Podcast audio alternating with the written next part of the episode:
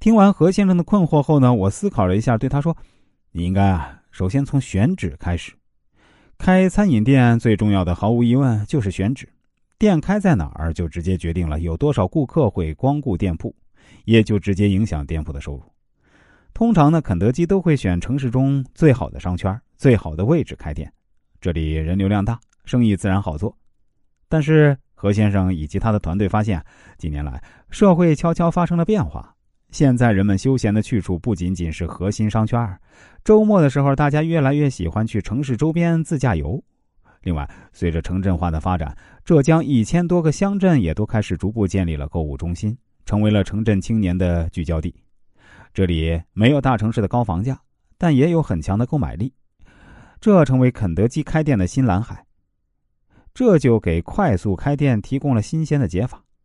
我当时对何先生说：“其实啊。”你与其在城市中跟核心商圈死磕，不如把眼光打开，跟着人流走，到大型商超、景区、高速路服务区、机场、火车站去开店。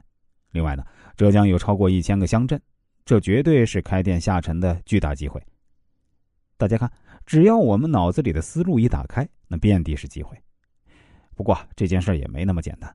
何先生和他的团队深知，开店它不是一个动作。而是对店铺与顾客关系的长期经营。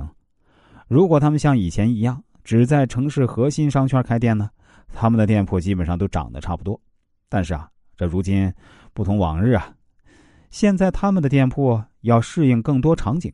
比如呢，机场中的店铺不需要有多时髦，对于赶时间的旅客来说啊，这机场里的餐厅酷不酷不重要。我们在机场需要快速吃到熟悉的口味再比如呢，社区餐厅呢就要引入更多家庭消费属性，比如增加儿童游乐设施；而在核心商圈啊，就要展示出品牌、科技和时尚。后来这何先生告诉我，他们的开店速度啊确实已经提高了三倍。